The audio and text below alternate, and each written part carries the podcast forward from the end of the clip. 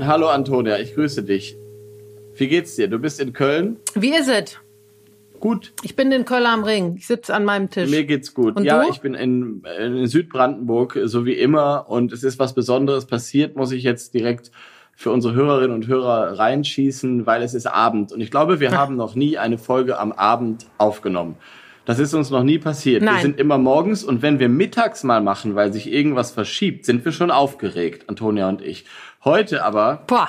Oh, ja. ist eine besondere Ja. Folge, Ja, ich- oder? Warum sind wir so spät dran. Antonia?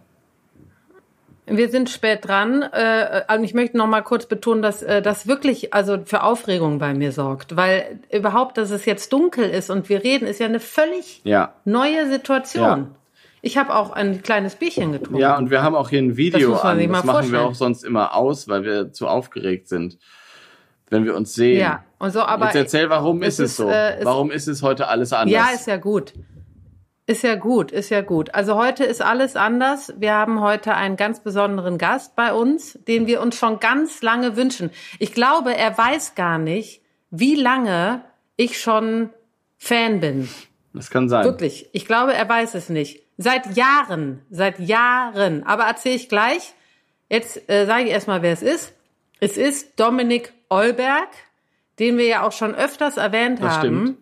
In mehreren Folgen Das stimmt. äh, bei verschiedensten Themen Ja. auch äh, geteased haben etc.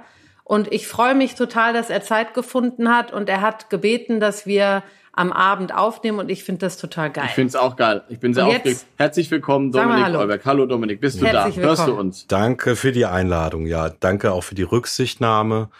äh, ihr wisst ja als äh, Ornithologen, dass äh, Eulen nachtaktive Wesen sind, deswegen äh, diese Aufnahme in der Dunkelheit. ja, aber wir Aber freuen dein Name uns. Eulberg hat ja, hat ja so viel mit der Eule nichts zu tun, oder? Das ist natürlich, das kam mir jetzt auch gerade erst. Eule und Eulberg. Erzähl mal. Ja, das ähm, muss ich die Leute immer leider etwas desillusionieren, weil die denken, ja, die Eule auf dem Berg, wunderbar, alles super. Aber leider, wisst ihr, wo es herkommt etymologisch? Nein, Wisst ihr es? Ja, Ah, der Euler. Der Euler. Genau, richtig. Und was ist der Euler?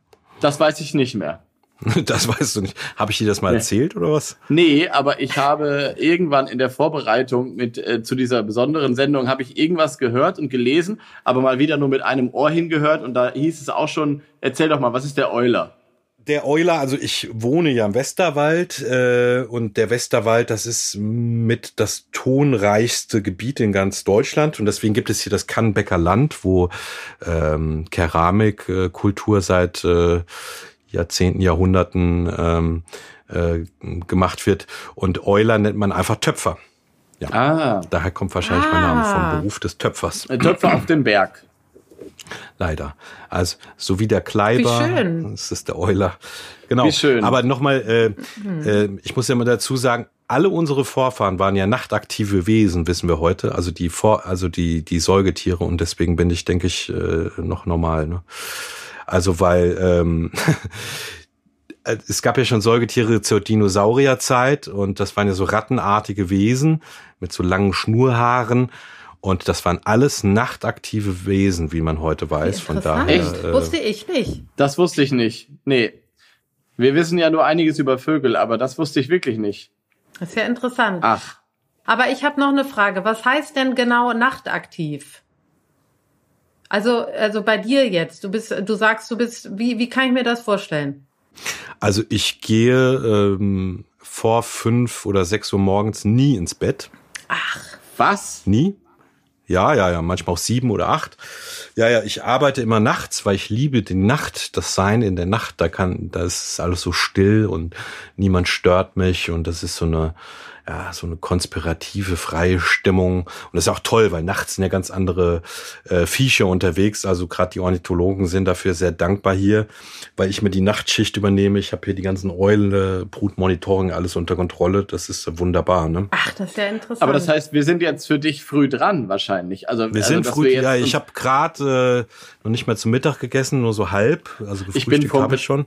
komplett durcheinander jetzt. Also wir wollten gerade ins Bett gehen. Naja. Aber das ist ganz interessant bei mir, weil das war schon, es gibt hier Eulen und Lerchen, da sind wir auch wieder beim, bei Vögeln, ne? also ach, alles geht immer nur um Vögel. äh, und ähm, ich bin vom Metabolismus her schon immer eine Eule. Also schon als Kind, schon zu Studienzeiten, habe ich immer vormittags nie Vorlesungen gemacht. An, Antonia, wo Dominik aber was dieses, sind denn die ja, Schlafzeiten? Äh, sch- warte, Ja. sorry, aber was sind denn die Schlafzeiten jetzt genau? Das heißt, du gehst dann um sieben ins Bett Genau. und wie lange schläfst Ich du? schlafe lange, also ich schlafe immer so neun bis zehn Stunden. Gut, dann? ist gesund. Ah, Das heißt, da- das heißt also eigentlich, dass du dann bis 5 Uhr schläfst. Genau, ja. 17 Uhr, sprechen wir gerade von 17 Uhr. Ja, ja, zwischen 15 und 17 Uhr stehe ich auf. Ja. Ähm, Antonia, äh, ich habe jetzt eine Frage. Äh, Wo der Dominik gerade hier diese, dieses Thema auf den Tisch bringt, ähm, äh, würde mich jetzt mal interessieren, bist du eigentlich eine Lerche oder eine Eule? So grundsätzlich. Ich bin eine ja, grundsätzlich ganz Das klar ja eine klar. Lerche. Ja? Ja, Wann ja, stehst ist- Wieso ist das klar? Nein, klar. Nee, es ist klar. Nein, nein, das sage ich, habe ich äh, sozusagen zu mir selber gesagt. Ich, äh, ich bin, glaube ich, genau andersrum. Also ich gehe sehr früh ins Bett. Ich kann so um neun, halb zehn kann ich easy einpennen. Und dann äh, wache ich auch sehr früh Okay. auf, so um halb, halb sieben, sechs, halb sieben, sieben. Und dann bin ich auch topfit. Also ich wache dann auf und dann mache ich Sport. Also ich bin so sehr, ähm, ich bin ein Morgenmensch, Okay. kann man ganz klar sagen. Ich konzentriere Wahnsinn. mich auch am besten am Morgen. Und bei mir hat sich das. Abends zum Beispiel wie jetzt bin ich äh, völlig unkonzentriert. Nee, das kriegen wir hin. Das kriegen wir hin. Bei mir hat sich das Ja. witzigerweise geändert, als ich aus Berlin, ähm, nach vielen Jahren Berlin aufs Land gezogen bin. Ich war auch eine Nachteule, weil ich sehr viel in den Clubs unterwegs war. Ich habe auch deine Musik da kennengelernt, Dominik, da kommen wir gleich zu. Aber ähm, ich war durchaus eine Eule und ähm, bin jetzt, ich bin aufs Land gezogen. Ich wohne seit einem Jahr tatsächlich ähm, wirklich auf dem platten Land. Für dich als Info nochmal, Dominik, mitten in der Natur. Und das hat ganz automatisch, ich hatte das nicht so geplant, aber mich auch eher zu einer Lerche gemacht, weil ich auch ähm, äh, viel mehr mit dem, ich hatte erst hier kein Internet tatsächlich, wir haben umgebaut, wir haben so ein Haus umgebaut und ähm, da war kein WLAN und dann hat sich das ergeben, kein Fernseher, kein gar nichts tatsächlich und dann ist man tatsächlich irgendwie mit der, mit der Sonne so ein bisschen ins Bett gegangen und dann auch sehr früh, jetzt im Frühjahr, weiß ich noch, letztes Jahr super früh aufgewacht mit den Lerchen. Und das habe ich dann auch, als ich das entdeckte, dass das irgendwie funktioniert, sehr genossen, weil ich äh, tatsächlich im Frühling früh morgens die Vögel gehört habe, die irgendwie das erste Mal wieder singen. Ich meine, jetzt gerade passiert ja sehr viel. Es singen jetzt plötzlich jede Woche neue Vögel, die letzte Woche noch nicht gesungen haben. Ähm, also kann sich das im Leben auch wandeln von der Eule zur Lerche, glaube ich, muss ich sagen. Ist so meine Erfahrung. Aber das Witzige ist ja, wir beiden treffen Das, uns ja, weil das wenn ich um kann 6 Uhr aber der, mein, mein, mein Name verpflichtet.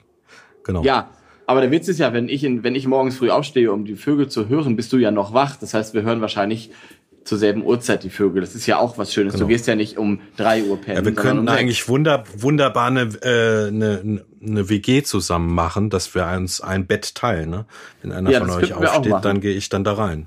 Schlafen. Schön. Das könnten Ja, wir eigentlich das machen. stimmt. Das wäre doch super. Ja, das wäre eine gute Idee. Aber ich finde, Ressourcen schont. ich finde, ich finde, dass diese ähm, Nachtaktivität von dir, Dominik, irgendwie durchaus passt, weil wir haben dich ja äh, noch nicht so dein Tun vorgestellt. Genau. Du machst ja äh, äh, Techno-Musik, kann ich das so sagen? Ich weiß, da gibt's so verschiedene, aber Techno. Minimal Techno, Techno, kann ich so sagen. Ne? Meine Mutter würde Techno sagen. Ich so. Ist, ist Techno. Das kannst du sagen, wie du willst. Also, also, äh, also ich sage immer, ich mache elektronische Musik, also elektronisch generierte Okay. Musik, weil wenn du das hier siehst, ist alles äh, voll mit äh, Maschinen und Synthesizern hier. Das Äh, sehen Techno unsere ist eine ZuhörerInnen gerade nicht. Ach so, ach so. Äh, das ich- ist ähm, Techno ist eine Spielart davon, aber ich habe da keinerlei äh, Ressentiments, wenn du das sagst. Äh, ich verzeih dir deine Unwissenheit da. Also Techno ist ja schon ein gewisses Tempo, eine gewisse BPM-Zahl, aber man kann sagen Techno, ja, genau. Aber was wolltest du weiter sagen? Ich- Ich, habe dich unterbrochen. Nee, also ich wollte, ich wollte nur sagen, dass dieser äh, elektronische Sound ja durchaus zur Nacht passt. Ähm, ich glaube, das wird jeder, äh, passt auch zum Tag, aber passt auch vor allen Dingen zur Nacht und zum Ausgehen. Und ähm, das, so habe ich dich übrigens kennengelernt, weil ähm, damals, ich glaube, das war 2004 oder fünf, da war ich mit einem äh, Musiker zusammen, der auch elektronische Musik machte und der hat irgendwann gesagt, hör mal, da gibt's so ein, äh, weil er wusste, dass ich vogelaffin bin, da gibt's so jemanden und so Dominik Eulberg, der macht so Vögel und, und äh, elektronische Musik. Boah, da war ich direkt Fan und hat er gesagt, ja, der ist auch bei Kompakt. Ich weiß nicht, vielleicht kennst du den auch. Der, ähm, der heißt Geiger oder Nass. Der war auch bei Kompakt. Ja, zeitweise. Geiger kenne ich, genau. Der war da von Andrea, André Kramel, ein Kumpel, ne? Der war doch bei ja. Geiger, ja, ja, ja. ja. Wie ist denn nochmal das Label ja, da von André Kramel? Wie, wie, ja, wie hieß das denn nochmal? Ah. Genau, der war bei äh, Kompakt, Firm, aber noch. Firm Records. Genau, genau, richtig. Ja, ja, ja, ja, ja, ja. Genau. Ja, genau. ich erinnere und mich da, dunkel, ja. Da kenn, hm. Daher kenne ich dich Ach, schon. Ja, ja, und dann habe ich, okay. ja, das fand ich ganz toll und äh, und habe dich auch direkt mit der Musik und den Vögeln kennengelernt. Und das ist auch, was ich so faszinierend finde, weil das habe ich ja auch schon mal äh, mit dem Philipp besprochen. Was mich immer fasziniert, sind Menschen, die verschiedene Dinge, eine Leidenschaft für verschiedene Dinge haben, die erstmal von außen vielleicht nicht äh, kom kompatibel erscheinen, aber die sie dann irgendwie in irgendeiner Form zusammenbringen. Und das mache ich auch oder habe ich immer versucht und das machst du und das finde ich äh, unglaublich toll. Auch wenn man sich die die äh, die Lieder anguckt. Ich habe natürlich heute noch mal verstärkt reingeguckt und die verschiedenen Namen der Lieder und und so und das finde ich äh, sensationell und da das ist eigentlich das, warum ich sage, dass da müsste es viel mehr Menschen von geben, Na, das, finde ich. Das ist, ja, sag du lieber was, du bist angesprochen. Ja, genau, ich, auch gleich sag, sag mal was zu, genau, weil ähm, das finde ich ja zunächst mal so total bemerkenswert, dass der Mensch immer alles in eine Schublade stecken muss, immer dieser Ordnungswahn. Äh, warum ist jetzt einer Bäcker oder Friseur? Wir sind noch so viele Teile. Und für mich ähm, ist das alles eins also alles ist, Natur ist für mich Musik, Schwingung. Ich meine, die Vögel sind ja die ältesten Musikanten wahrscheinlich auf der Erde, die schon lange musiziert haben, bevor der Mensch äh, das getan hat. Und ähm, ähm, ja, aber was du auch sagst, das ist, da sehe ich auch meine Lebensmission drin weil wir leben ja schon in einem bemerkenswerten Zeitalter. Wir haben wunderbare Wissenschaftler und Wissenschaftlerinnen, die eigentlich alles erforscht haben. Wir wissen Bescheid über das Artensterben. Wir haben auch wunderbare Lösungen dafür in der Schublade. Wir wissen über das Plastikproblem Bescheid. Wir wissen über die Klimakatastrophe Bescheid, wo wir drauf zurasen. Dennoch steuern wir ja sehenden Auges auf den Abgrund zu und drohen uns selber abzuschaffen, als Homo suicidales zu ändern.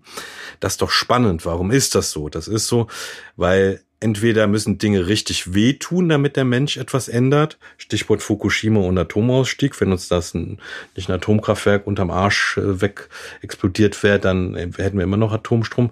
Oder zweitens müssen Dinge mehrheitsfähig sein. Und das ist die größte Aufgabe, finde ich gerade, die wir haben, weil es unser System ein populistisches System ist, kein technokratisches, wo Dinge nur dann geändert werden, wenn sie mehrheitsfähig sind. Und dieser Transformationsprozess, der sozioökologische Transformationsprozess, der so essentiell ist für die Zukunft der Menschheit, der beherbergt wahrscheinlich auch eine kurze Phase der Entbehrung. Das wollen schon viele Leute nicht, sagen, ich will weiter mit meinem Dieselauto fahren. Und das heißt, ähm, ja, das geht nur, wenn die Menschen das verstehen. Und deswegen ist das Sensibilisieren, das Brückenschlagen das Allerwichtigste gerade. Das ist wichtiger wie Forschung und so. Wir haben eigentlich alles erforscht. Und da sehe ich genau meine Aufgabe, weil Kunst, Musik, Kultur, das sind lustvolle Vektoren, womit man Menschen erreicht, die man sonst gar nicht erreicht, auch außerhalb dieser ähm, ähm, schon bewussten Ökoblase. Und das ist ganz wichtig, weil die Wiesen, auf denen man noch nie war, das sind die saftigsten Wiesen bekanntlich. Und äh, ja, des, deswegen mache ich das. Das hast du ganz schön gesagt ja. und hast auch total recht, finde ich. Du hast total ganz, recht. Ganz, ganz toll. Ja, ist auch so. Voll und ist auch und ich so. glaube, so kann ja. so ja, Philipp, Nein. sag du mal. Nee, ich wollte eigentlich nur das abbinden, weil Nein. Dominik, du kennst uns ja auch nicht so gut und irgendwie ist es auch immer so ein bisschen Antonia und meine Intention, auch als wir diesen Podcast gegründet haben, dass wir, wir sind beide zum Beispiel keine studierten BiologInnen, äh, OrnithologInnen, wir haben aber irgendwann auf irgendeiner saftigen grünen Wiese diese Leidenschaft entdeckt und gemerkt, das ist das, was uns unfassbar erfüllt. Diese Liebe zur Natur und dann im Speziellen zu Vögeln.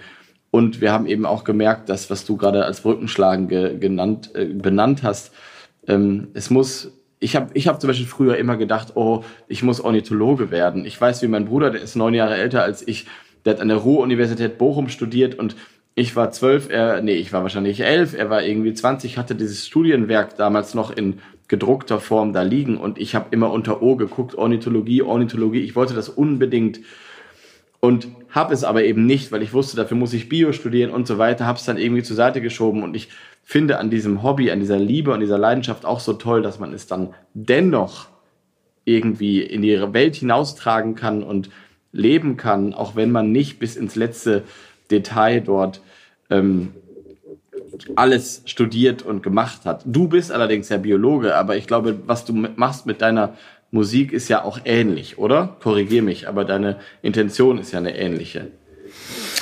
Genau, also ähm, wie gesagt, ich ähm, sehe mich gar nicht als Musiker, weil sonst hätte ich ja Musik studiert. Das war auch niemals meine Intention, Musiker zu werden oder berühmter DJ zu werden. Das finde ich heute immer noch ein bisschen befremdlich, wenn ich bei irgendeinem Amt bin und da steht, tragen Sie einen Beruf ein, da schreibe ich dann Musiker. Das ist, uh, weil ich kann ja nicht mal hm. richtig Klavier spielen. Wenn du sagst, spiel mal Mozart am Klavier vor, dann sagst Kusi kann ich nicht. Ne? Äh, das hat mich äh, nicht wirklich interessiert. Aber äh, genau, für mich ist das ganz wichtig, gerade was ich vorhin auch schon sagte, über, das, über diese lustvolle Ebene, über das kindliche Staunen die Reaktivierung des kindlichen Erstaunens über die Schönheit, über die Mannigfaltigkeit, über die Raffinesse der Natur, das sind für mich wunderbare Werkzeuge, um die Herzen der Menschen wieder zu öffnen.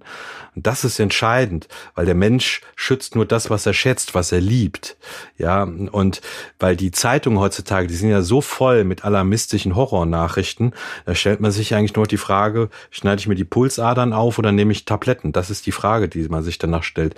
Und dann hören die Leute auf zu kämpfen, die stagnieren oder die verfallen in so einen bigotten Ablasshandel, die hängen dann einen Nistkasten im Garten auf und denken, damit wir das Vogelsterben abgewendet oder kau kaufen keine Plastikstrohhelme, während denken die, denken die Meere wären wieder plastikfrei. Aber es geht darum, den Leuten wieder zu zeigen, das Bild im Ganzen zu sehen. Und, und, und da, deswegen, das verstehe ich vollkommen bei euch, deswegen sind die Vögel ja so wunderbar, weil was ist so schön bunt und wunderbar äh, wie die Vögel. Zum anderen ist das fantastisch in der Welt der Vögel, weil es gibt bei uns ja keine 250 Brutvogelarten. Das heißt, man kann die relativ schnell beherrschen, alle Gesänge kennen, alle an ihren Kleidern erkennen und dann kann man da drauf wunderbare Melodien spielen, wie auf so einer Klaviatur. Deswegen ist das so ein tolles Hobby. Wenn wir jetzt Koleopterologen wären, also Käferforscher, dann hätten wir mit 8000 Viechern fast hier zu tun, da würden wir jetzt nicht so fest im Sattel sitzen. Aber dann mal eine Frage an euch, äh, die daran anschließt. Wisst ihr eigentlich, warum Vögel denn so hübsch aussehen und so hübsch singen? Habt ihr euch mal darüber Gedanken gemacht? Das äh, ist doch mal ganz spannend. Antonia, sag doch mal. Also ich dachte, die sehen so, ich, ja, also ich bin da, ich bin da jetzt mal ganz, äh, ich einfach mal so äh, wissenschaftlich wie immer, wenn ich irgendwas sage, nicht äh, äh, gecheckt. Ich würde sagen, die sind so schön, vor allen Dingen die männlichen Vögelchen, um die Ladies äh, irgendwie anzulocken und äh, das Singen vielleicht auch zum Locken, aber auch um zu sagen, jetzt äh, haut mal ab, hier ist mein Revier. So. Aber da ist natürlich, also äh, ist die erste Antwort wäre das natürlich, aber da ist die Frage natürlich, warum sind zum Beispiel Säugetiere nicht so bunt? Ne? Warum ist da die, ich glaube, das ist ja das, worauf Dominik gerade hinaus will, genau. wo ich auch ja. ehrlich gesagt keine Ahnung habe. Ja, das ist mir Quiz. durchaus Ja, habe ich keine Ahnung. Warum ist möchte der, euch warum an ist der Punkt Wolf, bringen. Ja, vielen Dank. Warum ist der Wolf Rüde nicht, der, der Wolfsrüde nicht ähm, so schön ähm, wie der äh, Gimpel, der männliche Gimpel? Sind, also manchmal so Dinge, die wir nicht mehr, das, wo man nicht mehr das Bild im Ganzen sehen. Deswegen habe ich ja auch ein Buch geschrieben, was jetzt rauskommt am 30. April. Kann ich mal ein bisschen Schleichwerbung machen. Mikroorgasmen überall heißt das. Mikroorgasmen überall. Im Eichborn Verlag kommt's raus. Ähm, da geht's auch unter anderem darum, äh, äh, Piepshow vom Vögeln, von Vögeln, äh, so heißt das Kapitel. Also es, es geht um die ganze Natur. Aber naja, das Spannende daran ist, ähm, ja, was du auch schon meintest, die Sache ist, warum Vögel so schön bunt sind, das hat etwas mit der Anatomie zu tun der Vögel. Weil was unterscheidet ein Vogel von einem Säugetier, von einem Rüden, zum Beispiel von einem Wolf? Wisst ihr das? Die Federn. Die stammen doch eher von Die- den Reptilien genau. ab als vom Die Säugetier. alten Schupfen waren der Reptilien. Nein, waren ich meine jetzt, ich meine, meine, meine jetzt anatomisch. Ach so, er fliegt, er kann fliegen. Federn. Also das Problem ist, oh, da kommt ein Hund. Mein Bei Hund wem ist der Hund? aber lassen wir uns Ach nicht so. stören. Ja, also das hat etwas Anatomisches, weil das Interessante ist, Vögel haben bis auf eine auf Ausnahme, wo ich gleich auch noch zukomme, keinen Penis. Ja, Das das, heißt, Ah. sie müssen den sogenannten Kloakenkuss vollziehen, wo Kloake auf Kloake küsst und das geht nur, wenn das Weibchen dazu bereit ist, wenn das sich dem Männchen hingibt, ja, äh, hinwirft. Und deswegen kann äh, nicht wie bei bei wie bei einem Affen oder so sagen, komm mal her, du zack zack zack, rammel rammel, nächste bitte, sondern ähm, die müssen um die Gunst der Weibchen kämpfen. Das heißt, die weiblichen Vögel haben viel mehr eine Autonomie. Und deswegen hat sich das evolutionsbiologisch so entwickelt, dass die immer, weil sie die äh, ja die Bereitschaft der Weibchen brauchten, immer mehr äh, äh, diese schönen Kleider entwickelt haben und die schönen Gesänge, Ah. um bessere Chancen zu haben. Also es Sie mussten etwas sich also noch mehr ins Zeug legen, sozusagen. Mhm, Ja, das stimmt. genau. Jetzt, jetzt kommt's. da lag ich ja gar nicht so, da lag ich doch gar nicht so, also es- das war doch, erstmal kann man sagen, war doch erstmal die richtige Vermutung, nur natürlich machen das auch Säuger etc., aber bei den Vögelchen. Also, aber dann möchte ich jetzt Ja, mal. es ist auf jeden Fall also- schön, dass du sagst, dass die, dass die Ladies autonomer sind und das finde ich natürlich sehr, sehr sympathisch. Nein, stopp, ich möchte kurz was sagen. Ja, ich will das sagen jetzt, damit du nicht hier die ganze Zeit. Also, du, wir haben schon verstanden. Wir wussten gerade nichts. Du hast jetzt gewonnen in dieser Runde, aber du hast eben erwähnt, dass der, dass es eine Ausnahme gibt, dass es äh, schon Vögel mit Penis gibt. Und ich weiß, dass die Stock, dass die Stockente, Enten generell. dass die Stockente einen Verhält oder Enten generell, ich weiß es von der Stockente, ähm, einen äh, im Verhältnis zu anderen Vogelarten großen Penis hat. Das weiß ich, aber ich weiß zum Beispiel nicht mehr, warum. Deswegen musst du das jetzt erklären. Warum ist, hat die sich, weil die ist ja auch schön. Ich meine, der, der, der Erpel ist ja bei Enten häufig auch schöner in unserer Wahrnehmung als die Ente. Die ist ja oft eher braun. Also ob wir jetzt bei der Stockente, bei der Krickente oder bei irgendeiner anderen Ente sind, ist der Erpel etwas schöner in unserer Wahrnehmung. Obwohl er einen längeren Penis hat. Und das verstehe ich jetzt nicht. Also Dominik, jetzt musst du jetzt erklären. Genau, ja, das ist wirklich abgefahren. Also Enten haben tatsächlich eine Penislänge von bis zu 40 Zentimetern, wie die Weißkopfruderente. Ja, das heißt, der Penis kann doppelt so lang werden wie die Ente selber. Was? Äh, ist tatsächlich so. ist ja ja, das ist kein Witz. Könnt ihr mal, Stellt euch mal das ein. mal vor.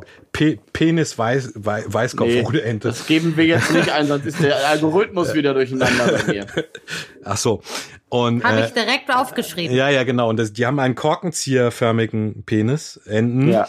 Ähm, das, das ist hochinteressant. Der bildet sich aber erst zur äh, Brutzeit aus, ja, das ist ein, ein Schwellkörper, der sich ansonsten zurückentwickelt und erst bei der Brutzeit jedes Mal wieder neu wächst, ja. Und also das Gewebe sich äh, anschwillt, äh, kann man sagen. Der fällt natürlich nicht ab und schwimmt dann da auf dem See, sondern das ist Quatsch, sondern er schwillt immer wieder neu an. Das Krasse ist, da kann ich euch jetzt mal paar krasse Facts zu sagen. Man hat rausgefunden, je höher der Druck ist, also das heißt, je mehr Erpel auf einem Teich sind, Gewässer sind, desto länger die Penisse. Das heißt, es findet ein Wettrüsten statt.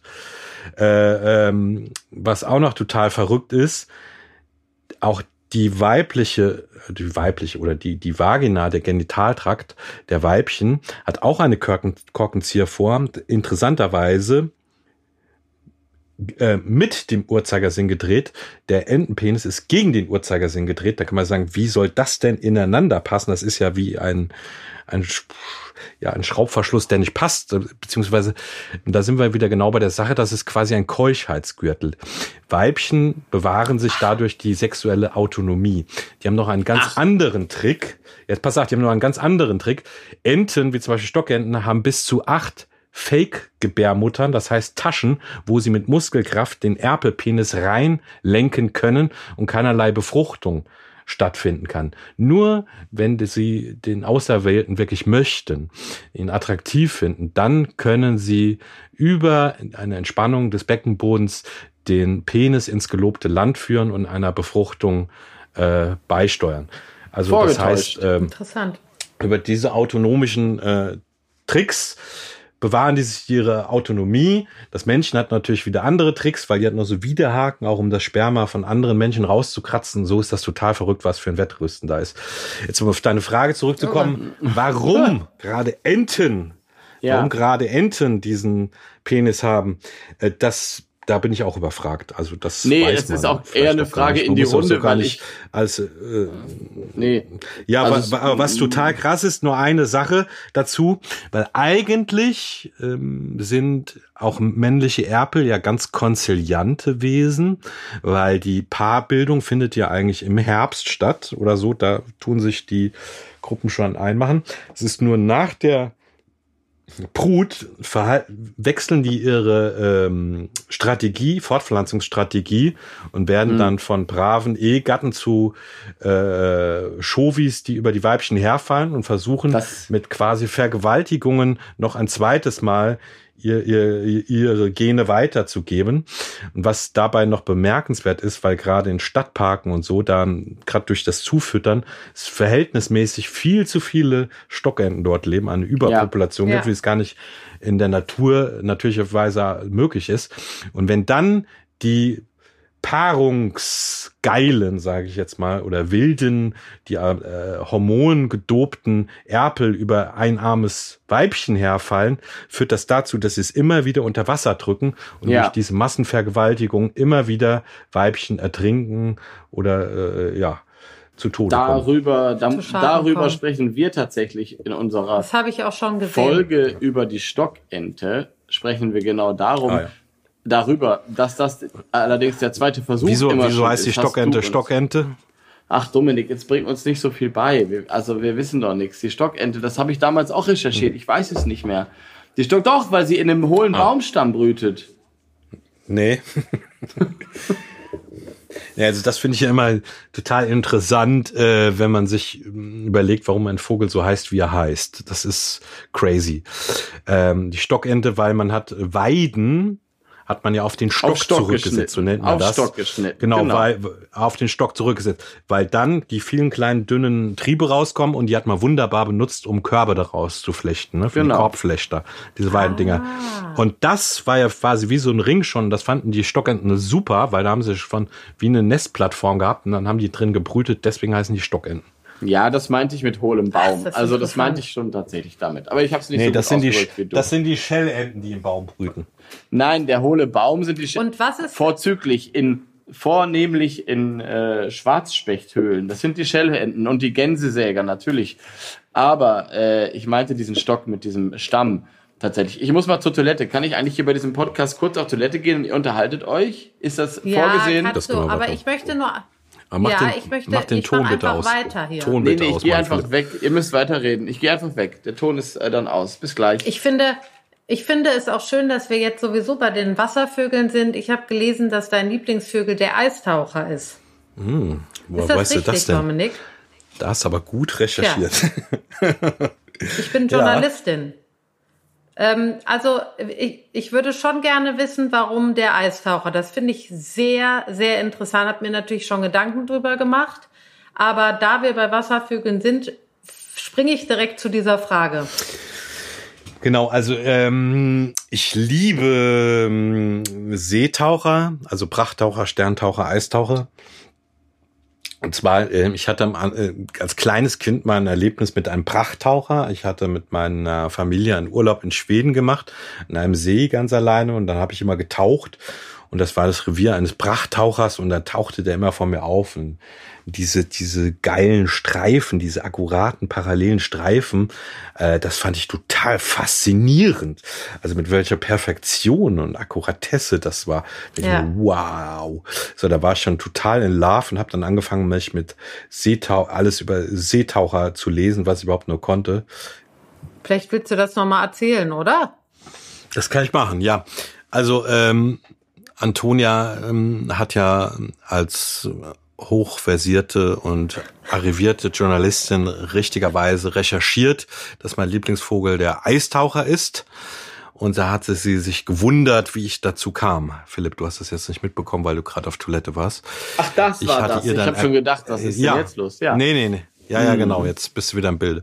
Ich hatte ihr dann erklärt, dass ich ein Kindheitserlebnis hatte, als ich in Schweden im Urlaub war mit meiner Familie und da ähm, an einem einsamen See immer getaucht bin und da es war auch das äh, Brutrevier eines äh, Prachttauchers und da war ich in tiefer Verzückung aufgrund seiner äh, parallelen Streifen da am Hals und dieser Akkuratesse in seinem Gefieder, dieses Schachbrettartige. Und da dachte ich mir so, wow, was für ein großartiges Kunstwerk. Also für mich sehen Natur die größte Künstlerin von allen.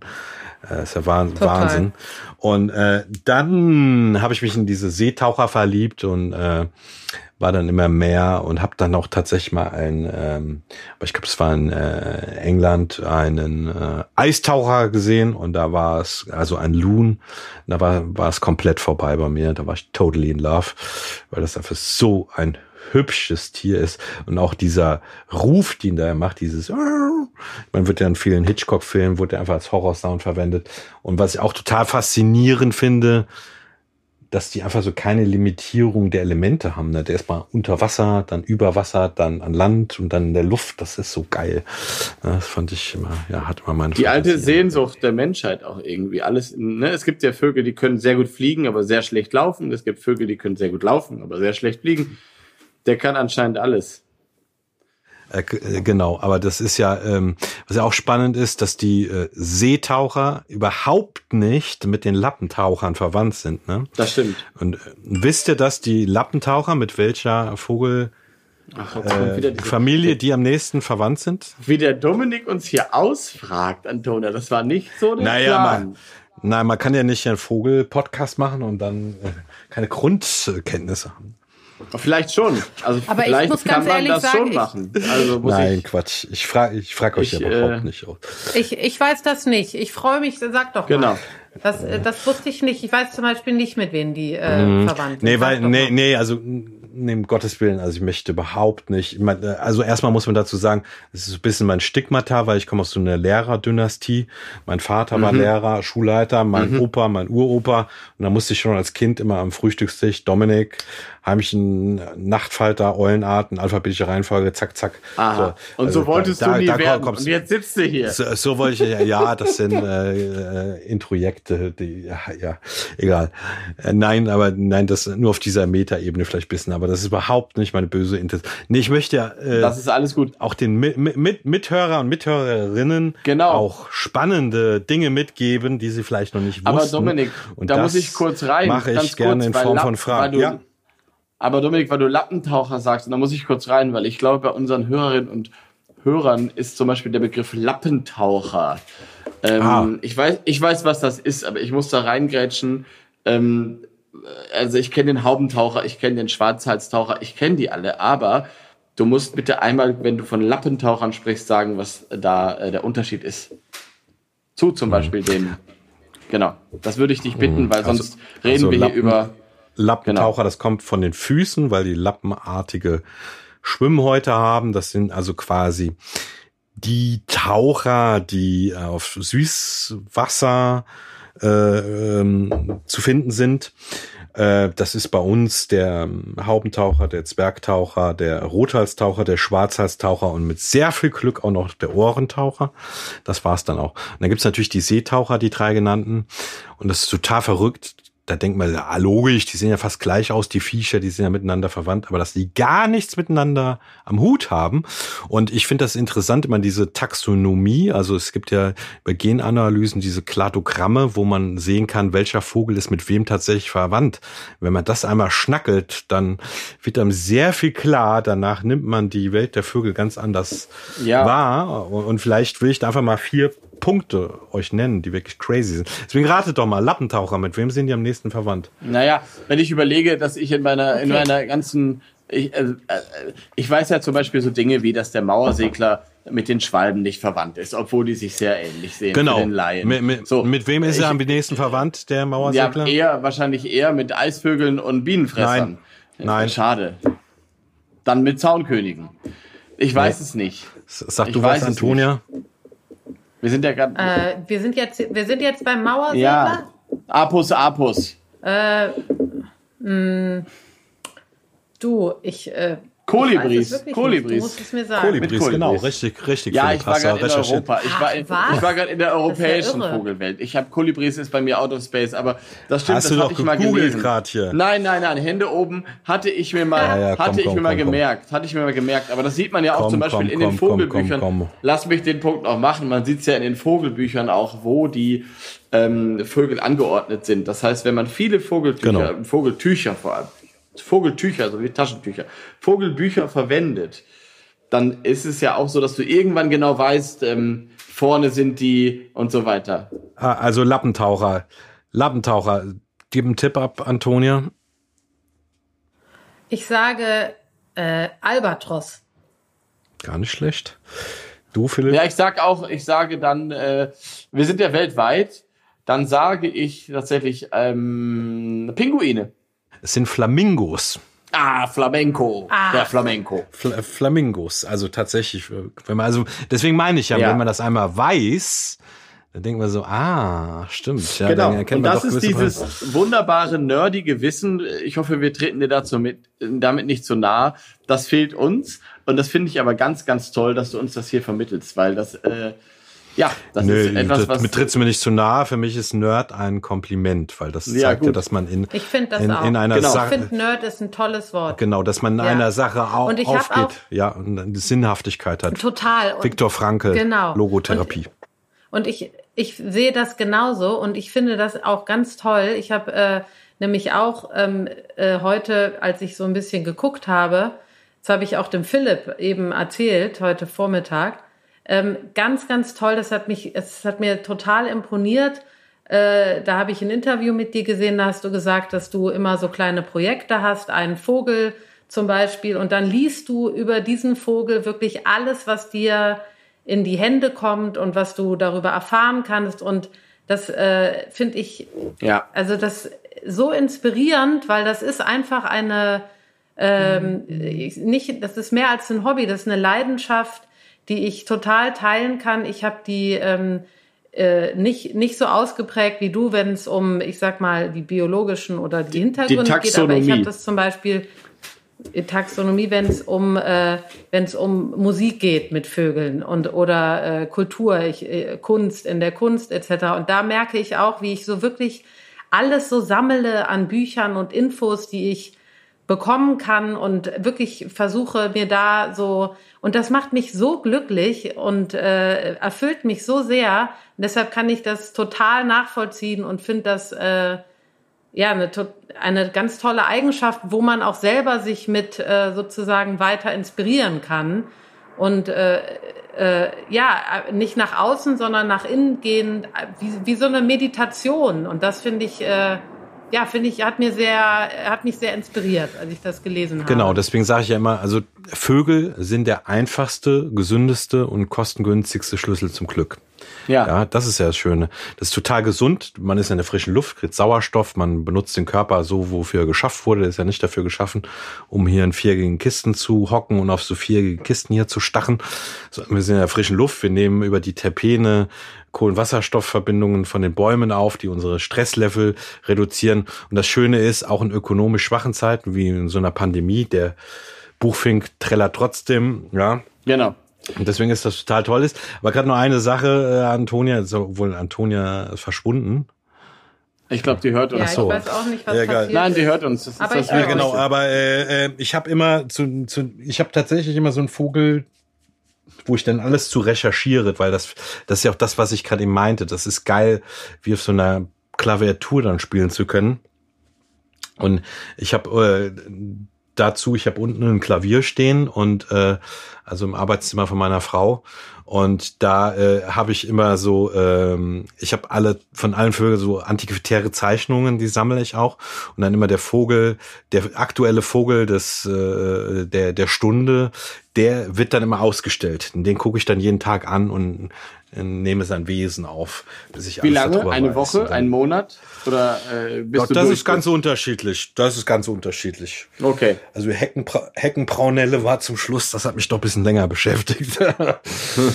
die ist schon crazy. So, jetzt muss ich mal kurz aus, auf Toilette. Ja, wir ich bin können, sofort ja. wieder wir da. Wir können uns weiter unterhalten, weil ich habe zu dem Punkt, was du gesagt hast, Dominik, auch noch was, äh, du hast das gerade so schön auf den Punkt gebracht. Ich finde, äh, dass ein, ein im Moment sehr häufig benutztes Wort ist ja auch niederschwellig. Und ich finde, dass äh, diese Vogelliebe auch sehr niederschwellig ist. Wenn ich jetzt äh, Golfer wäre oder ich wäre aus, käme aus anderen Verhältnissen als andere Golfer und ich würde gerne Golf lernen, dann bräuchte ich erstmal Kohle und müsste irgendwie in diese Kreise rein. Genau. Wenn ich äh, Polo genau. spielen genau. wollte, dasselbe. Und sogar für viele auch, äh, wenn ich irgendwie erstmal als junger Mensch Klavier spielen lernen wollen würde oder so. Das sind ja ganz viele andere Dinge, die nicht niederschwellig sind an Leidenschaften. Mhm. Und ich finde, mir wird immer mehr bewusst jetzt, ähm, weil ich dieses Hobby seit vielen, vielen Jahren, ich war fünf, als ich, als das Feuer bei mir entfacht wurde, ähm, war, ich nehme das jetzt anders wahr und ich merke, wie niederschwellig das ist. Es ist immer noch ein sehr weißes Hobby, äh, wenn man auf die Welt guckt. Auf jeden Fall, es gibt immer noch weniger Frauen als Männer, die das machen, aber die Grundlage ist eine, die sehr niederschwellig sein kann. Das heißt, du kannst im Schrebergarten sitzen, du kannst auf deinem Balkon sitzen, in der Platte, du kannst genau. in deiner Mega-Villa sitzen und überall ja. singt der Buchfink und der, also mhm. wie du gerade gesagt hast. Und das finde ich gerade so geil und das haben wir dieses Jahr auch gesehen. Deswegen ähm, sitzen wir auch heute Abend hier, dass das letztes Jahr, vor einem Jahr um diese Zeit, haben wir angefangen, uns darüber Gedanken zu machen. Mhm. Und ich weiß noch, wie ich Antonia gesagt habe, der Star sitzt bei mir im Birnbaum einen Birnbaum vor seinem Loch in dem alten Obstbaum, wo er seit Jahren brütet. Wahrscheinlich ist es inzwischen sein Kind oder Kindeskind, aber er sitzt da und singt. Er singt wie der Pirol, was mich lange Zeit genervt hat, weil ich dachte, ist er schon zurück? Natürlich ist er nicht zurück. Aber er singt da, er schmettert da und heute wieder saß er da und zwar das erste Mal und das möchte ich euch kurz sagen, die Stare waren still und jetzt gerade waren sie da Heute sind sie sozusagen wiedergekommen, besetzen gerade ihre Reviere und dieser Star hat dort gesungen, wie er letztes Jahr gesungen hat. Und das ist das, was Dominik eben mit dem Buchfinken meinte. Es ist ähm, Amsel, ja. Drossel, Finke und Star, alle Vögel sind schon da. Was genau. ist da dran falsch übrigens? Und jetzt, das ist doch Was passend, ist da dran falsch? Aber gerade noch, noch eine Quizfrage. Was ist da dran falsch? Amsel, Drossel, naja, Finke und Star. Das Finken, das Finken selten wegfliegen. Also wenn man jetzt, wenn nee, man jetzt sagt, nee, nee, na dann die Drossel nee, und die Amsel. Doch, die Amsel ist eine Drossel. Was meinst du denn? Eben genau. Also ja genau. Ach so. Das ist Ja, das ist. Ja, aber alle Vögel genau. sind schon. So, da. Antonia, please, so. wir haben dich unterbrochen. Ja, du, nee. ich wollte doch die Überleitung, ich wollte nee. die Überleitung von diesem Nein. wunderschönen Nein. Volkslied auf, auf die Musik Nein, machen. Nein, stopp, da muss ich eingrätschen. Nein. Ganz kurz, weil eigentlich war mein okay. fester Vorsatz, bevor wir über die Musik reden, ihr Lieben, wir starten unseren Podcast. Es ist jetzt tausend äh, Sekunden und Minuten zu spät, aber wir starten unseren Podcast eigentlich mit einem sogenannten Morgenreport. Und ich möchte mir ganz kurz von hm. euch beiden abholen, vor allem von Dominik, weil Antonia sieht ja eh immer nur ihre Stieglitze und die Halsbandsittiche.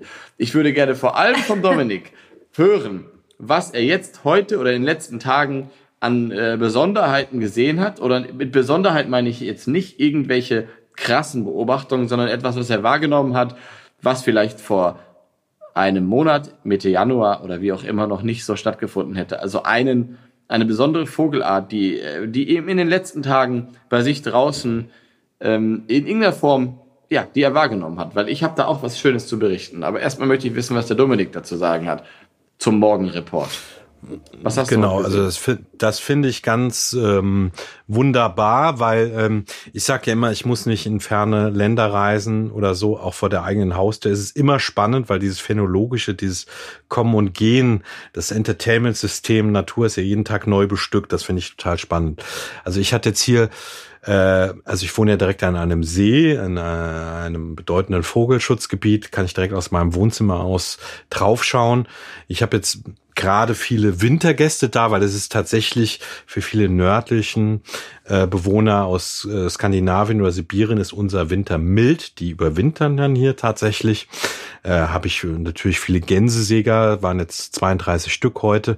Heute waren auch zwei Zwergsäger da äh, Schellenten. Letzte Woche war auch eine Bergente sogar da. Da habe ich das erste Mal seit zehn Jahren wieder mal eine hier gesehen. Da habe ich mich sehr gefreut. Aber äh, was mir auch auffällt, dass äh, viele Zugvögel schon wieder zurückkommen. Ich habe schon wieder Feldlärchen gesehen. Ähm, und äh, was du vorhin auch schon beschriebst, auch die Vögel, die geben jetzt schon Gas, äh, was das Besetzen von Brutrevieren betrifft. Und ich saß äh, heute Mittag einfach, äh, das war für mich, weil wie gesagt, es müssen nicht immer krasse, abgefahrene äh, äh, Prachteiderenten oder nordamerikanische Pfeifenten sein, die mich vom Hocker hauen, auch ganz profane Arten. Und ich war heute bei mir im Garten, saß einfach im Battle zwischen zwei Weidenmeisen, die ihr Revier verteidigt haben. Und das fand ich total geil. Und genau. habe ich immer noch zwischendurch, habe ich, habe ich die mal ein bisschen veräppelt, wo ich mit der Vogel Kosmos App den auch mal den Gesang auch noch nachgemacht habe, war es ein Dreiergespräch und da wurden sie total, wurden sie total Unverschämt. Unverschämt. Ja, ja. Unverschämt. Ja, ja. Ja, ja schön. Einen kleinen Spaß, kleinen, kleinen Spaß erlaubt, vor allem in Ordnung. Ah, das klingt schön. Ja, nee, und dann, ich mach's und ansonsten ist äh, gerade noch eine Sache noch, dann bin ich fertig. Was auch noch toll ist, dass sich immer wieder Stare versammeln hier. Ja. Also in Peakzeiten haben wir so 40, 50.000 Stare, aber jetzt hatten wir gerade immerhin so Schwärme von 2.000, 3.000 Arten noch, die sich hier sammeln. Das ist total toll, weil die tanzen dann vor dem ja. äh, Wohnzimmerfenster und schlafen dann im Schilf. Aber ja, bitte, Philipp, Schön. was war deine Sache? Nee, ich, äh, also Stare ist ein gutes Stichwort auch übrigens, weil das habe ich ja gerade schon erzählt, aber das vermisse ich an Berlin. Ich bin ja rausgezogen und in Berlin haben wir diese Tänze auch gehabt. Da haben wir auch viele Videos von gesehen. Berlin ist da ja sehr äh, eine sehr große Starenstadt. Ich habe mich heute gefreut, dass heute die Stare tatsächlich, äh, ich habe das Gefühl, die kommen wieder in ihre Brutreviere. Ich habe im Frühjahr hier tatsächlich, ich würde sagen, zehn Paare in meinen alten Obstbäumen und in dem Wiederhopfkasten. Natürlich zieht da kein Wiederhopf ein, weil die Stare immer eher sind. Ich nehme mir jedes Jahr wieder vor, den, ich sehe den Wiederhopf, es gibt ihn hier in Südbrandenburg, ich sehe ihn, aber der Kasten ist immer besetzt durch diese kleinen, feinen, dominanten Stare, die natürlich jetzt anfangen. Und der Wiederhopf ist gerade noch woanders. Der hängt, ich, hängt der vielleicht zu hoch, der Starrenkasten? Wie hoch hängt der nee, denn? Nein, der hängt exakt, ich würde sagen, hüfthoch, so wie die Wiederhopfe es mögen. Ja, ja, genau, genau. Ja, wollte ich gerade sagen. Ja. Also, genau. Ich weiß schon, wie es geht, Dominik. Auch wenn du eben den Eindruck hattest, wir ah, haben keine Ahnung, ja. jetzt weißt du Bescheid. Die Stare sind in den Wiederhopfkasten äh, eingezogen. Bin ich doch positiv der überrascht. Also, jetzt hast du. Ja, vielen Dank. Also der Wiedehopfkasten ja. hängt natürlich hüfthoch, wie der Wiedehopf es mag. Aber die Stare denken sich, ja, ist doch geil hier, hüpf, hüft hoch, überall Waschbären, gehe ich rein. Naja, ist egal. Aber ähm, ich nehme jedes Jahr wieder vor, diesen Kasten erst im April aufzuhängen, damit sozusagen die Reviere besetzt sind und der Wiedehopf zurückkommt ähm, vergesse ich natürlich jedes Mal wieder und ich denke, ich werde ihm einfach einen neuen Wiederhopfkasten bauen. Ich wollte gar nicht so über die Stare reden. Ich habe nämlich heute eine Beobachtung gemacht und ich versuche es ganz kurz zu fassen. Es war das erste Jetzt Mal kommt's. über mir, über mir im Blauen. Es ist auch genau wie du sagst, wie deine Weidenmeisen.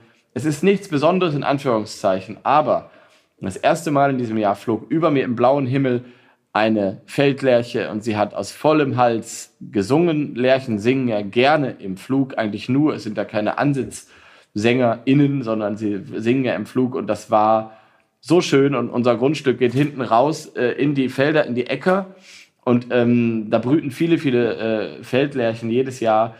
Aber heute diese, diesen, diesen Gesang, dieses schmetternde Lerchengezwitscher, diesen Gesang wiederzuhören, ich hatte ganz vergessen, also natürlich Toll. nicht vergessen, aber es war für mich ein unglaublich schönes Erlebnis, weil ich warte immer natürlich, jetzt müsste bald der Hausrotschwanz kommen, die sind bei uns im Osten natürlich spät dran. Äh, irgendwann kommen die Schwalben, aber ich hatte die Feldlerche nicht auf dem Schirm und sie ist irgendwie heute über mich geflogen und ich dachte, jetzt jedet los. So, das hat mich heute berührt. Das wollte ich euch Super. mitgeben. Herz, herzlichen Glückwunsch dazu. Ja. Danke. Sehr schön, ja. ja. Ja, ich hoffe, Antonia sie findet zwischen all dem Glyphosat noch irgendwo irgendein Grasbüschel, wo sie ihr Nest bauen kann. Denke ich jedes Jahr. Und sie machen es jedes Jahr irgendwie, kriegen die es hin. Also, pff, keine Ahnung. Aber naja, das ist ein anderes Thema. Antonia, was hast du heute gesehen? Also ich habe ja, wie du schon eben angemerkt hast, heute ein, äh, wie immer auch einen Stieglitz gesehen. Ich finde die Stieglitze ja so schön. Ich mag auch, wie die singen. Und der war ganz aufgeregt und hat hier rumgehopst. Und da habe ich mich sehr erfreut und habe auch ein Video gemacht. Äh, und ähm, ja, also es ist, äh, ich finde das sehr schön, wie die singen. Ich finde Stieglitze haben so einen ganz besonderen Stil und so einen ganz besonderen Sound und der mit dieser Schönheit an sich. Also äh, habe ich mich sehr gefreut. Deshalb nichts Besonderes heute, aber das ist ja auch was Besonderes. Immer eine eine eine Wonne. Ja. Eine Wonne. Es, ist, es war eine Wonne. Das ist ja das Schöne also, an unserem ja. Hobby, dass es immer was Besonderes gibt, obwohl also natürlich ist es was Besonderes. Für mich sind das die Momente, die sind viel besonderer, als wenn ich jetzt ähm, irgendeinen Irrgast aus Nordamerika auf Helgoland gespottet hätte. Also das ist für mich ehrlich gesagt, ja. ähm, aber ähm, mein, mein Stil der, der, der Vogelliebe. Aber Antonia, du hast mir noch gar nicht erzählt, im Gegensatz zum Philipp, wo denn deine Liebe zu den Vögeln herkommt. Hm. Aber das ist auch, äh, also bei mir nicht wie beim Philipp, der macht das ja schon seit er klein ist.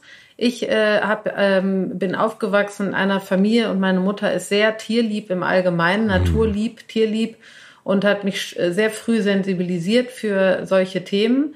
Und äh, Vögel fand ich wie auch alle anderen Lebewesen auf dieser Welt immer sehr schön und habe sie immer sehr geliebt durch den Gesang, besonders die Amsel liebe ich sehr, mit der bin ich aufgewachsen in Köln. Aber ähm, das kam eher durch den Artenschutz, muss ich sagen. Also mhm. irgendwann mhm. habe ich äh, gemerkt, hier in Köln wird alles auf Stock geschnitten, alles geht runter und dann habe ich angefangen, mich dafür einzusetzen, für Vögel im Allgemeinen.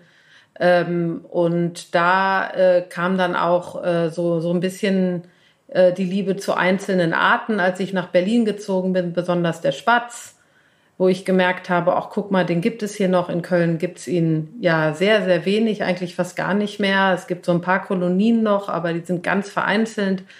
Und dann habe ich auch angefangen, die zu unterscheiden. Und wie du schon gesagt hast, je mehr man sich beschäftigt mit den Tieren, desto mehr liebt man sie. Und durch die Liebe kommt dann natürlich auch diese, diese Leidenschaft noch vermehrt. Und dann habe ich den Philipp auch getroffen und wir haben uns immer mehr über Vögel unterhalten. Also bei mir ist das äh, äh, richtig entfacht in den letzten zehn Jahren oder 15 Jahren, 10 bis 15 Jahren, obwohl ich schon immer sensibilisiert war. Aber ähm, dass ich jetzt äh, Vögel unterscheiden kann und besondere Vogelmerkmale oder mich da einlese, das ist, äh, ich würde mal sagen, ja, so seit zehn Jahren. Beantwortet das deine Frage?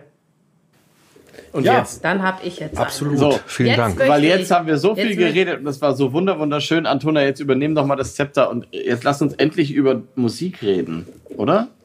Wolltest du noch was anderes ja, fragen? Ja, also ich möchte direkt in die Vollen gehen. Dominik, weil du jetzt da bist und ich einfach es nicht erwarten kann. Ähm, du machst ja elektronische Musik, aber ich bin mir ziemlich sicher, dass du auch andere Musikarten äh, oder Formen hörst. Und ich äh, als allererstes würde ich ähm, gerne von dir erfahren, welchen Song oder welches Lied oder ähm, äh, kannst du uns nennen, was einer deiner liebsten Songs ist, die mit Vögeln in irgendeiner Form zu tun haben? Auch wenn du sagst, es ist nur ein Gefühl, eine Emotion, die dabei hochkommt, weil sie mich irgendwie in, äh, in bestimmte Stimmung bringt oder eine Erfahrung. Gibt es da irgendeinen Song, den du uns äh, ähm, nennen kannst? Hm. Bist du überhaupt noch da? Ich bin, ich bin noch da. Ja, ja, ja, ja, doch, doch, doch. Ja. Doch. Also, es kann auch ein Song von dir sein, natürlich. Ähm, mm, ja, also das ist, ähm, also das muss man immer ein bisschen differenziert sehen. Bei mir denken die Leute, ja, der ist ja Techno-DJ und so und der hört bestimmt von morgens bis abends da Sound. Also ich höre eigentlich nie Musik privat.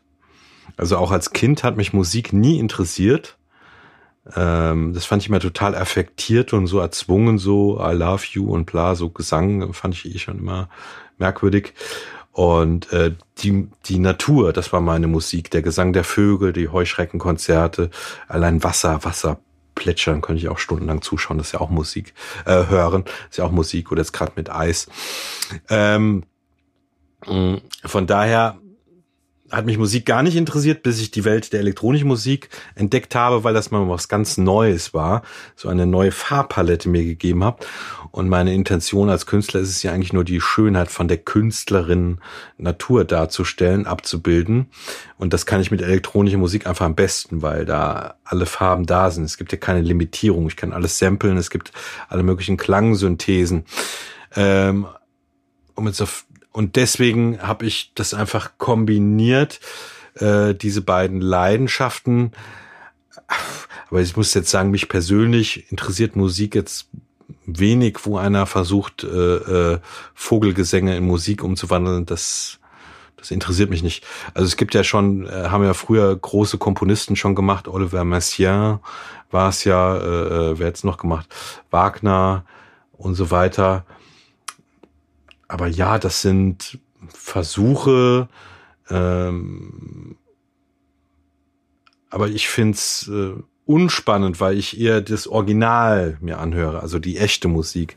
Ja. Also das ist für mich ein Ventil, es zu machen, beziehungsweise ich habe es, das muss man auch mal dazu sagen, ich habe es früher gemacht, dass ich Vogelgesänge in Musik verwandelt habe. Das habe ich früher gemacht in meiner jungen äh, Sturm- und Drangzeit, als mein Blut noch schäumend war. Hm. Äh, da war es für mich einfach das naheliegendste, äh, äh, diese beiden Welten miteinander zu kombinieren, aus zwei Gründen. Zum einen, ich kam gerade von der Universität, hatte fertig studiert als Student, als ehemaliger Student, ist mir erstmal knietief im Dispo, weil man BAföG zurückbezahlen muss. Da habe ich nicht viel Kohle gehabt, mir tolle Moog und etc. pp. Synthesizer zu verkaufen. Und da war für mich einfach Field Recording, die Aufnahme von Vogelstimmen, weil so ein Ziegenmelker oder so, da denken alle so, oh, Eule, was hast du da für einen geilen Synthesizer? Sag ich, ist kein Synthesizer, ist ein Vogel. Was? Oder so, so Amphibien, äh, Gelbbauchunke oder sowas als Klangding. Nur irgendwann Hermann Hesse kennt er ja, Hermann Hesse Stufen. Irgendwann war der Drops gelutscht, irgendwann langweilte mich das, ja, weil ich habe irgendwann, ich habe die Festplatten, die quillen bei mir über. Ich habe eigentlich jedes Vieh schon aufgenommen, was nicht bei drei auf dem Baum ist. Und ähm, dann langweilte mich das total. Äh, auch mich langweilte es auch, dass ich immer darauf limitiert wurde. Ja, also ich habe sehr, sehr viele Interviews schon gegeben in meinem Leben mit sehr vielen Fernsehinterviews. Und dann kamen die mal hier rein. Dann machen Sie doch mal bitte vor, wie Sie jetzt hier aus Vogelstimmen Techno machen. Boah, langweilig. Da kommt man sich vor wie so eine Nutte, wie so eine Prostituierte. Ne? Und das, äh, da habe ich mich aber irgendwann von emanzipiert, weil das einfach ein junger Herangehensweise war. Mittlerweile mache ich das ganz anders, mache ich das auf einer Metaebene, mache ich das mehr so konzeptionell. Und das kann ich euch jetzt auch schon verraten hier. Also das weiß noch keiner in der Presse, dass eine Weltpremiere, wie mein neues Album heißt. Nämlich mein neues Album, das wird Avichrom heißen. Avichrom, das bedeutet ja Vogelfarben, also Avi, die AVV Chrom, Polychrom, mehrfarbig, monochrom, einfarbig, weil es zu jeder Farbe, also zumindest zu elf Farben, eine heimische Vogelart gibt. Also zum Beispiel äh, Grünfink, äh, Schwarzhalstaucher, Grauspecht, äh, Goldregenpfeifer, Rotmelan etc. pp. So heißen die einzelnen Tracks und das mache ich sehr künstlerisch äh, oder so, so mit so Kunstdrucken drumherum mache ich mit einem sehr berühmten Künstler zusammen da eine Kollaboration, äh, mache auch Mode dazu und so weiter mit Vögeln. Also es geht alles nur um Vögel. Aber das mache ich dann auf einer Metaebene, versuche ich die Faszination für die Welt der äh, Vögel zu ähm, sensibilisieren und gehe jetzt nicht mehr hin und nehme wirklich den Vogel auf und tu es musikalisch interpretieren. Weil das weil das langweilt mich einfach. Deswegen langweilt mich auch das, was andere Komponisten da machen. Das höre ich mir nicht an. Ich krieg zwar immer wieder geschickt, hier hast du schon gehört, der und der Komponist hat Vogelstimmen angehört. Das klicke ich noch nicht mal an, muss ich sagen, weil mich das so langweilt. Ne? äh, hm. äh, aber, aber um ja. deine Frage zu beantworten, ähm, es gibt natürlich schon Vogel, äh, Musik, die mich an die an die Schönheit, also beziehungsweise ich versuche immer die Natur hm, kontemplativ zu rezipieren. Das heißt, ich setze mich wirklich hin wie eine Meditation und bin ganz achtsam und höre hin, demütig, fast schon devotistisch, ohne den Wunsch, etwas verändern zu wollen. Wenn man das einfach hinnimmt, akzeptiert, das ist total toll, weil das ist, das ist wirklich Musik. Das ist ein Konzert, was man da hört, diese Nuancen und so weiter. Deswegen brauche ich keine Musik zu machen. Und deswegen, wenn ich Musik höre, mal zu Hause privat, weil ich bin, wo ich wohne, ihr wart noch nicht bei mir, ihr seid beide recht herzlich eingeladen, mich besuchen zu kommen. Ich werde jetzt nicht, Gerne. ich werde jetzt nicht verraten, wo ich wohne in der Sendung, aber ich kann es euch nachher sagen.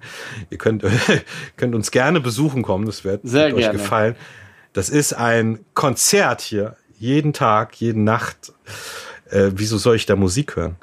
Und das ja. ist äh, fantastisch. Aber wenn ich mal Musik höre, dann höre ich nur Ambient-Musik, also reine Ambient-Musik, also komplett ohne Trumps, nur so sphärische Klänge. Äh, solche Sachen, also wie ein äh, Therapeutikum, aber dann äh, Brian Eno oder sowas. Äh, aber das ist, kommt ganz selten vor, dass ich mal wirklich das Gespür habe, ich muss Musik hören Weil für mich ist alles Musik. Wie interessant. Natur ist Musik. Ja, ja, finde ich toll. Finde ich das auch finde ich, interessant. äh, das finde ich sehr interessant. ist jetzt etwas, Hätte ich ernüch jetzt gar nicht äh, so gedacht, etwas, aber- etwas Nee. ernüchternd. Ja, deswegen. Nein, das Nein. ist kein bisschen Nee, ernüchternd. nicht. Ich finde es auch nicht Nee, ernüchternd. Nein, überhaupt nicht.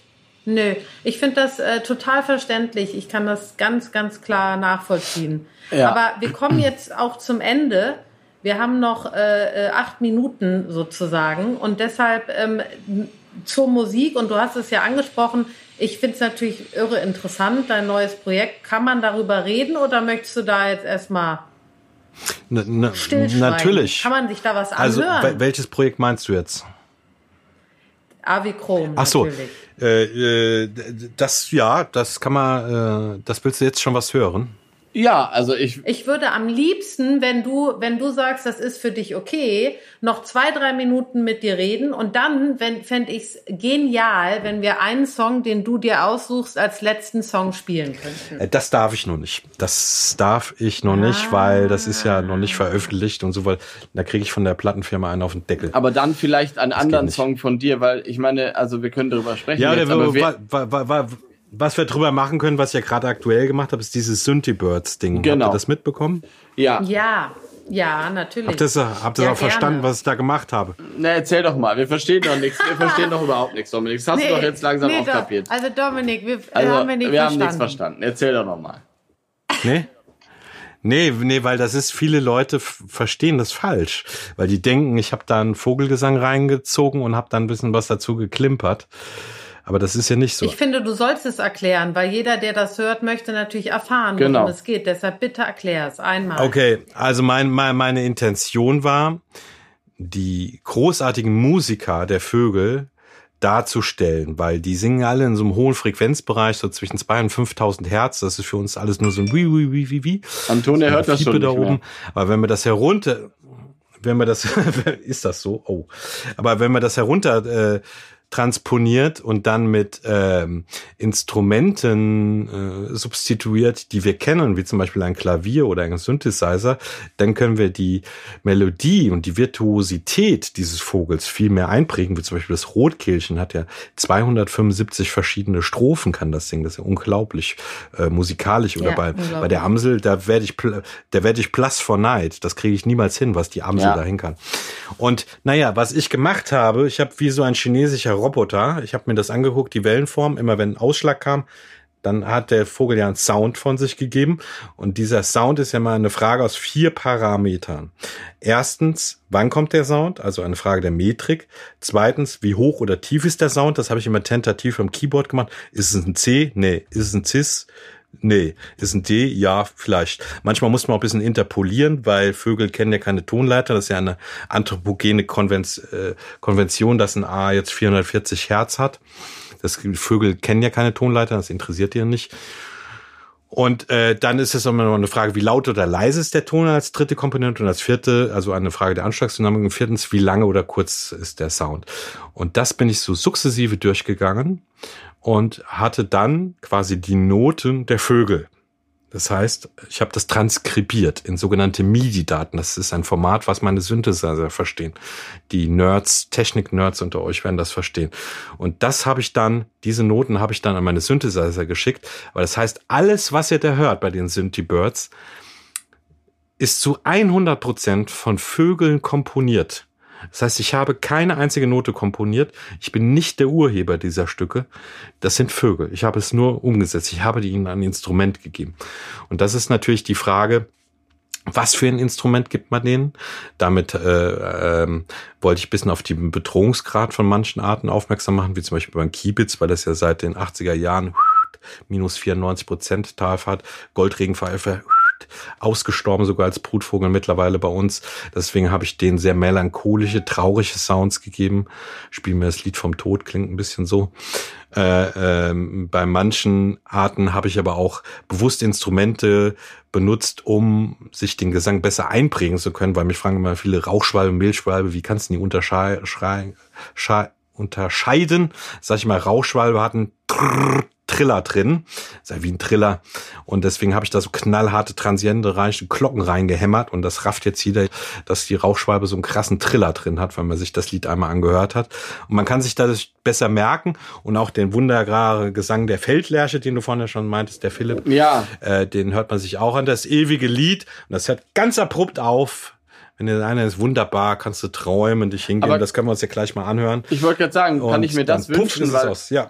Weil als am Ende unserer weil am Ende unseren, unserer Folgen, und wir kommen jetzt zum Ende, ähm, läuft immer ein Lied, ähm, ein Vogellied sozusagen, womit wir eine Verbindung haben.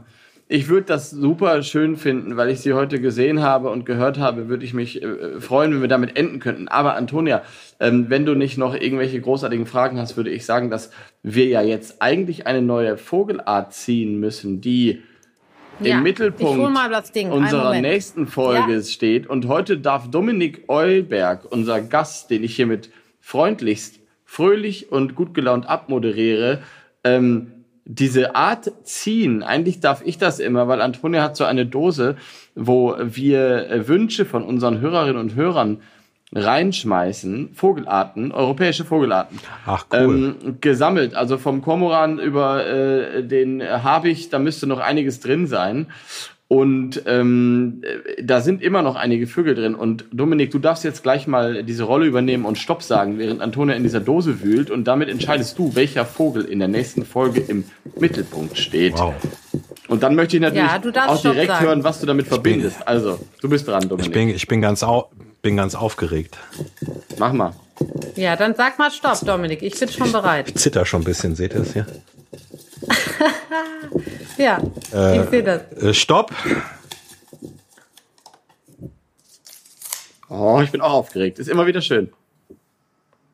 Der Erlenzeisig. Also, Dominik, was Wow. verbindest du mit dem Erlenzeisig? Fantastisch. Nee, jetzt sag mal, einen Satz zum Erlenzeisig. Musst du jetzt schon noch sagen. Ja, viel. Ja, mache ich doch. Nee, der war äh, viel bei uns im Garten, jetzt ein typischer Wintergast. Es ist ja eine Finkenart. Äh, und äh, Du wunderbar. hast so 30 Sekunden. Ja, okay, wunderbar mit seinem Schnabel ist er angepasst. Die Ehrenzapfen da rauszuziehen, kann man gut am gegabelten Schwanz erkennen. Schön grün-gelbes Gefieder, macht tolle Sounds, im Winter gerne in Trupps unterwegs. Äh, Und jetzt ja. wollen wir zum Ende deine. Feldlerche hören. Danke, dass du bei uns warst. Ja, Schmeiß die Kiste vielen an. Dank, Dominik. Wir freuen uns auf die Feldlerche. Danke dir. ich danke euch für die Einladung. Sehr gerne. Weiterhin viel, viel Erfolg. Dankeschön. Machst du die Musik an?